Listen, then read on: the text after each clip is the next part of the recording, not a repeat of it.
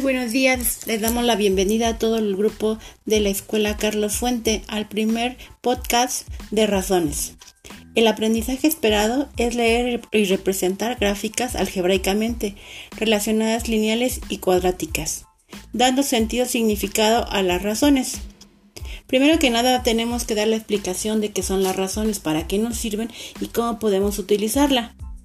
Una razón matemática es el cociente entre dos medidas de diferentes magnitudes. Generalmente se expresan como A es igual a B.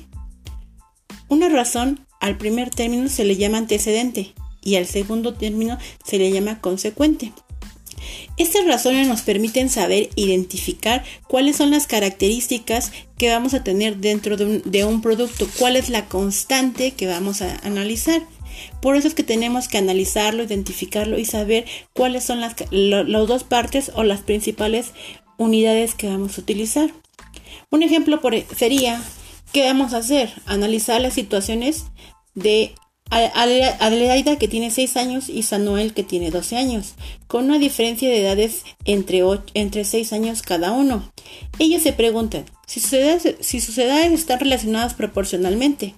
Quieren saber ellos si cuánta, cuál es la proporción que hay entre cada uno de ellos. Entonces para eso se tiene que hacer una tabla de frecuencias, identificar las edades de Adelaida y las edades de Samuel. Tenemos que hacer una tabla comparativa para poder identificar cuál sería nuestro eje X y cuál es nuestro eje Y para poderlo graficar.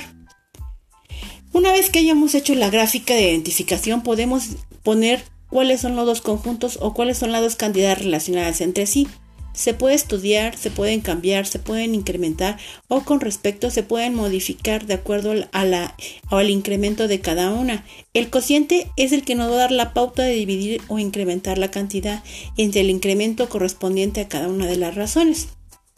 Bueno, nos preguntamos, ¿para qué nos sirve esto? Esto nos va a servir para identificar cómo va creciendo o cómo va a ser la constante cambiaria, cómo va aumentando o cómo va disminuyendo.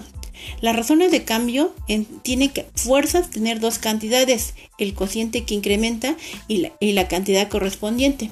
Esta razón nos, va a permitir saber si no es el costo, nos pueden permitir la creciente o la variable que está teniendo. Espero que esta definición rápida de lo que fue las razones les haya servido, nos permite para poder identificar y poder encontrar las diferencias que podemos tener. Eso sería todo de mi parte. Le doy las más sinceras agradecimientos de mi parte la profesora Jenny Sánchez con todo la actitud y positivismo que tenemos. Gracias alumnos, hasta luego.